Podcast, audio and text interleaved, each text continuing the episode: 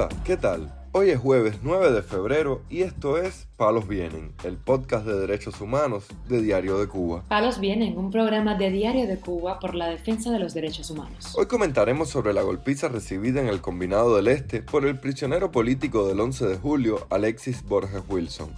También comentaremos sobre las pésimas condiciones sanitarias y de alimentación que sufren reclusos cubanos en prisiones como el Combinado del Este y Boniato. Por último, profundizaremos en la situación de los opositores cubanos Ángel Moya Acosta y Berta Soler, quienes además de ser arrestados cada fin de semana y recibir constantes amenazas, ahora han sido privados del acceso a Internet por datos móviles. Lo más relevante del día relacionado con los derechos humanos en Palos Vientos. Jacqueline Castillo García es una de las 64 mujeres que siguen encarceladas en Cuba por participar en las protestas del 11 y 12 de julio de 2021. La prisionera política de 51 años de edad se encuentra recluida en la cárcel de mujeres de Occidente, en La Habana, donde padece de dolores de cabeza constantes y aún desconoce las causas de sus dolencias. Su hermano, Francisco Castillo, explicó a Radio Televisión Martí la situación de la prisionera. Me encuentro enferma ahora, he puesto demasiada flaquita, entonces le unos dolores fuertes que le está dando en la cabeza. Entonces le están dando un cuartico de la metitilina, por eso que eso no da alivio. No han hecho nada de lo que le dijeron que le iban a hacer, ningún análisis. Un niño de 15 años que es que yo y mi hermana nos estamos haciendo cargo aquí. Y el otro hijo de él que se encuentra preso. Castillo García fue condenada por el Tribunal Provincial de La Habana a 11 años de prisión por el delito de sedición, luego de que saliera a las calles a pedir libertad en la barriada donde reside, La Guinera. En tanto, el activista cubano Marcel Valdés denunció que el preso político del 11 de julio, Alexis Borges Wilson, recibió una brutal golpiza en la prisión del Combinado del Este, según le dijo otro recluso en conversación telefónica. De acuerdo con la información recibida por Valdés, la golpiza fue propinada por guardias del penal en respuesta a que Borges Wilson se declaró como plantado. Borges Wilson se plantó y se quitó el uniforme de preso ya que él alega que no cometió ningún delito y no tiene que estar vestido con ese uniforme, explicó el activista cubano. El prisionero político fue condenado a 17 años de cárcel por manifestarse pacíficamente el 11 de julio en el municipio de 10 de octubre, La Habana. Las autoridades lo acusaron del supuesto delito de sedición. Mientras tanto, Norabel Herrera Cabrera, madre de Yurien Rogelio Méndez Herrera, un joven preso político a raíz de las manifestaciones del 11 de julio, denunció este martes en sus redes sociales que fue citada por la policía política para una entrevista y que fue amenazada con que iría a la cárcel si no asiste al encuentro. Mañana a la una no podía estar en esa citación porque pasado mañana es la visita de mi hijo.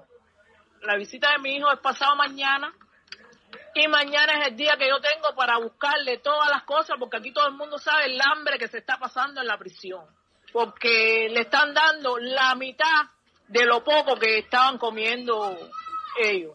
La mitad, la porción está al 50%. Entonces yo mañana es el día que yo tengo para buscarle las cosas a mi hijo, para llevársela a la prisión.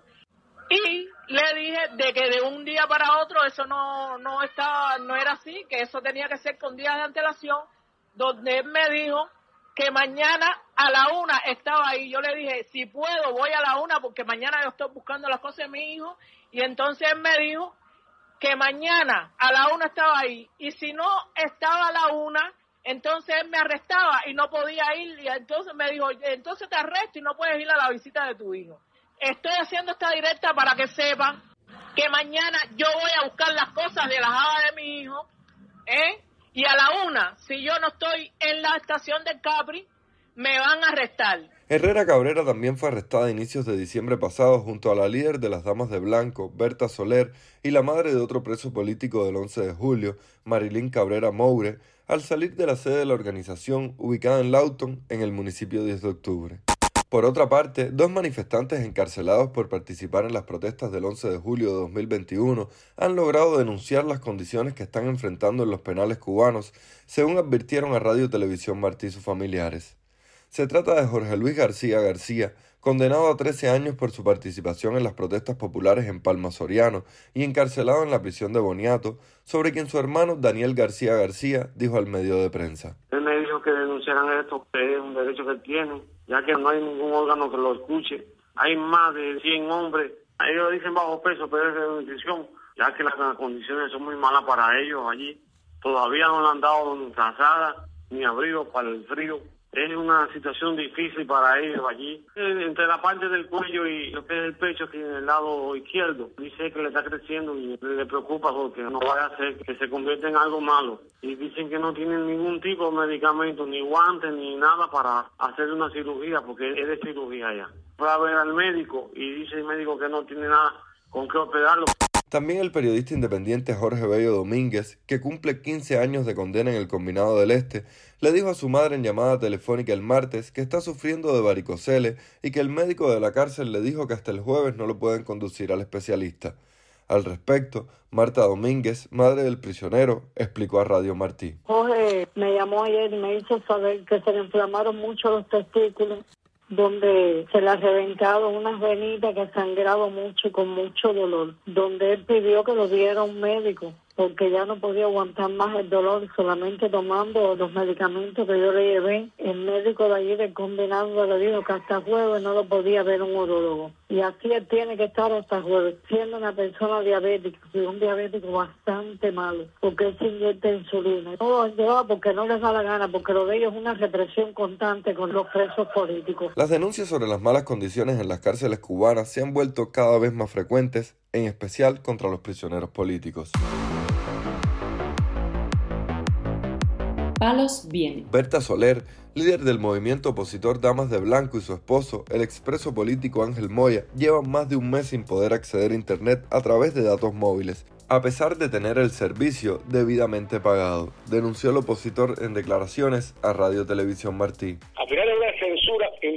Entre la seguridad del Estado porque da la orden y expresa porque contra la orden que le da la seguridad del Estado. Este es un problema de hace cinco años. Inclusive, Giberta hemos sido arrestados en la de específicamente de octubre, de defensa por protestar dentro de la instalación por este contubenio que hay entre PERSA y la seguridad del Estado. Hemos sido arrestados, lo han llevado para la policía y después nos han puesto servicio. Ahora, ¿por qué decimos nosotros que es la seguridad del Estado? Porque la seguridad del Estado nos dice a nosotros que nos van a contar el servicio. Y en efecto, pasado 24, 48 horas o una semana después de habernos advertido sobre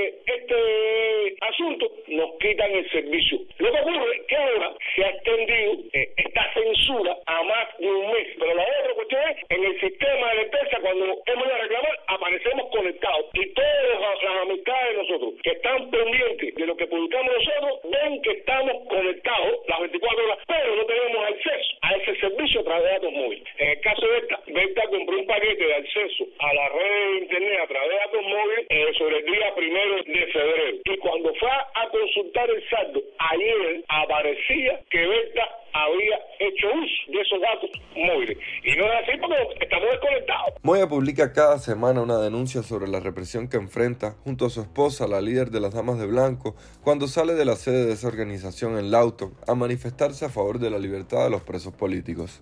La suspensión del servicio de Internet a activistas y opositores políticos se ha vuelto cada vez más frecuente en la isla, pues es una de las maniobras más utilizadas por la seguridad del Estado en contubernio con el monopolio de las comunicaciones en Cuba, ETEXA. Cuba es el país con menos libertad de Internet en las Américas y el cuarto en el ranking mundial de 70 países detrás de China, Myanmar e Irán, según el informe de 2022 sobre libertad global en la red que publica anualmente la organización Freedom House. Palos Vienen, un podcast de derechos humanos de Diario de Cuba con la producción y conducción de Mario Luis Reyes. Muchas gracias por acompañarnos este jueves en Palos Vienen, el podcast de derechos humanos de Diario de Cuba.